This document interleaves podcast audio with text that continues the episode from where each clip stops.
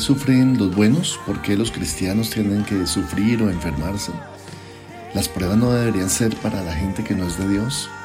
Todas y estas preguntas hoy en el devocional de Devoción Ríos. Dios te bendiga, bienvenido. Devoción Ríos, un tiempo de meditación en la palabra para edificar tu alma.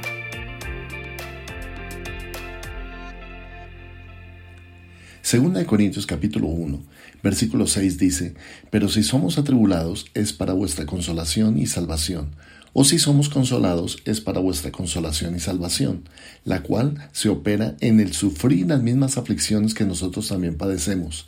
Y nuestra esperanza respecto de vosotros es firme, pues sabemos que así como sois compañeros en las aflicciones, también lo sois en la consolación. Bienvenidos a Devoción Ríos. Hoy es un día muy especial, estamos eh, todavía en el comienzo del mes de mayo, pero es un propósito grande saludar a las madres en todo este mes, bendecirlas. Si tienes a tu mamita, por favor, cuídala, ámala, bendícela y hazla sentir muy especial, especialmente en el Día de la Madre. Vamos a compartir con ellas, a, a, darles lo mejor, aunque estemos en confinamiento, estemos encerraditos, no importa, vamos a celebrar ese día con todo el corazón. En los versículos anteriores que leímos de Pablo, podemos encontrar tres eh, objetivos grandes, tres propósitos en el proceso de aflicción, consolación. ¿Cuáles serán esos tres propósitos? Pues en primer lugar, todo consolado se convierte en consolador. Toda persona que es consolada se convierte automáticamente en una persona que puede consolar a otros. Si tú has sido liberado del alcohol, puedes aconsejar a los que están todavía con el problema de alcohol. Si tú has sido liberado, por ejemplo, del espíritu de divorcio, puedes aconsejar a otros para que también sean liberados de este espíritu. Si has sido liberado, por ejemplo, del cigarrillo, pues puedes ayudar a otros a, compartirles cómo dejaste el cigarrillo y cómo pudiste mejorar también en ese aspecto. Pero toda persona que ha pasado por una tribulación, por una afectación, sale renovado, sale esforzado, o sea, sale con mayor proyección para ayudar también a otros que han pasado por lo mismo. No es igual decirle a la gente y consolarla que por la pérdida de un ser querido cuando no se ha pasado por esa experiencia y yo creo que todos vamos a pasar por esa experiencia en algún momento, pero cuando pasemos por allí vamos a tener la capacidad también de entender el sufrimiento de los demás y poderlos ayudar en el transegar hacia una restauración, hacia una restitución de lo que ellos han perdido del vacío que han tenido. El apóstol Pablo nos dice aquí que nosotros pasamos por las tribulaciones porque nosotros podemos también darle fuerza a otros, consolar a otros, animar a otros en su tribulación ahora que estamos en una pandemia y que hemos tenido dificultades, algunos económicas, otros de salud, otros de, no poder realizar sueños o planes, vamos a poder escribir en las páginas de la historia lo que nosotros pasamos, pero también cómo nosotros lo, lo superamos, para que todo consolado se convierta en un consolador. En segundo lugar, el siervo atribulado también ayuda a salvar a los afligidos y a sacarlos adelante en la prueba. Eso quiere decir que tú vas a recibir una fortaleza espiritual más grande para animar y para ayudar a otros. Que aquella persona que no se separa de Dios en este tiempo, que sigue permanentemente conectado a Él en la presencia del Señor, también va a poder ser usado para salvar a muchos que están pasando la aflicción. El mundo necesita hoy, claro que sí, un mensaje fuerte de decirle que se vuelva a Dios, que se arrepienta del pecado, que son los últimos tiempos, claro que sí, pero también necesita de otra parte un mensaje de consolación, de esperanza, de saber que Cristo puede salvarlo en esta situación. Mira esto, Noé muchos años antes recibió el mandato de construir un arca y cuando vino el diluvio ya Noé estaba advertido por el Señor de que venía el diluvio. Con dificultad preparó el arca y luego dice que salvó a él y a toda su familia. Ahora, si tú piensas en cuál es el propósito de esta pandemia, del confinamiento, mucho tiene que ver con que tú salves a tu familia, con que seas un canal de salvación para tus primos, tus abuelos, tus sobrinos, aquellas personas que están pasando también por la misma situación que tú estás pasando. Salva a los demás, como hizo Noé.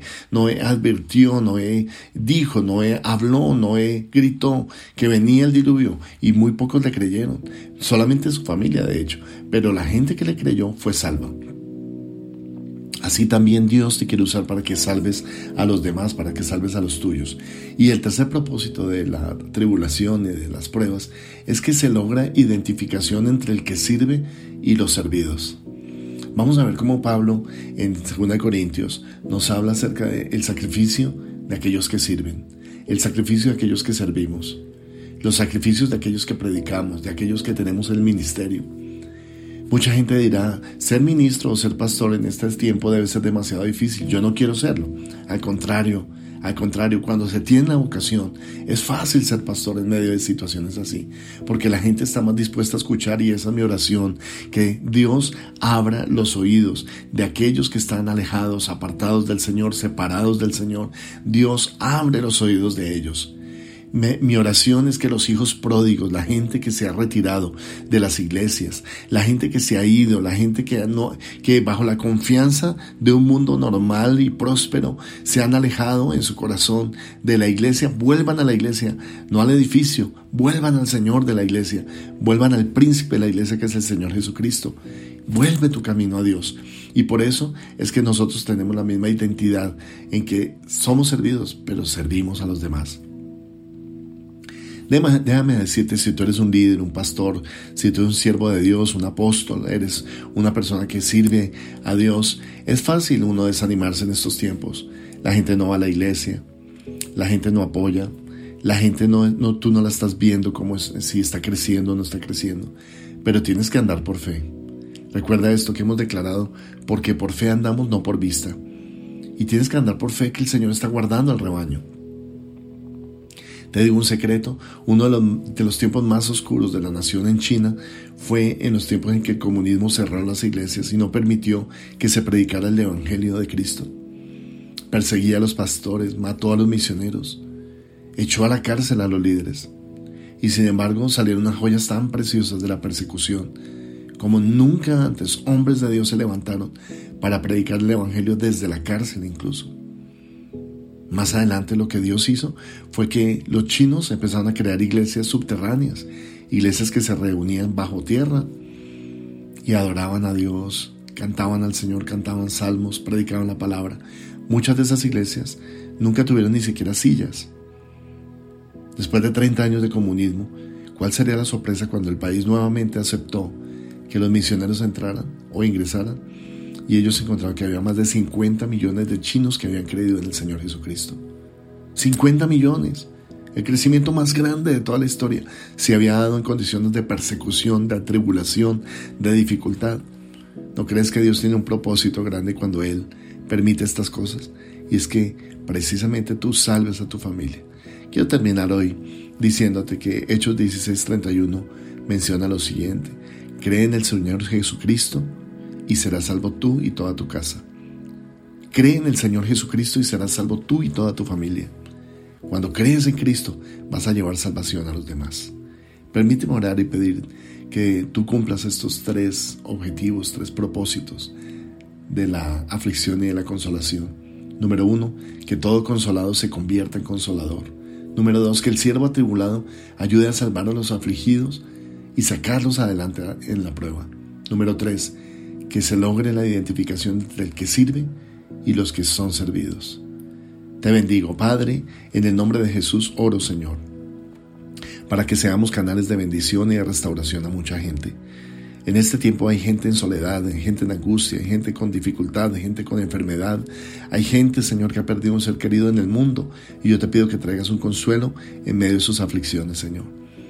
Yo sé que es un llamado de Dios para nosotros y en este tiempo tú me has permitido ser como un Noé, advirtiendo lo que pasa, pero también teniendo misericordia para que la gente se vuelva a ti. Te pido por favor, Señor, que al escuchar este mensaje, muchos se vuelvan a ti. Oro esto basado en las Escrituras y en el nombre del Señor Jesucristo. Amén y amén.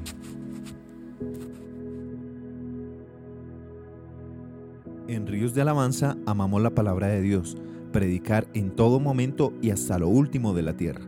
Por eso tus aportes y donaciones son muy importantes para extender la predicación de la palabra en todo el mundo.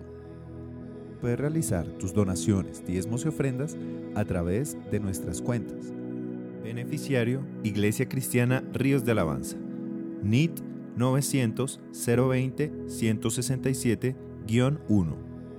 La vivienda, cuenta de ahorros 0004 0003 5366.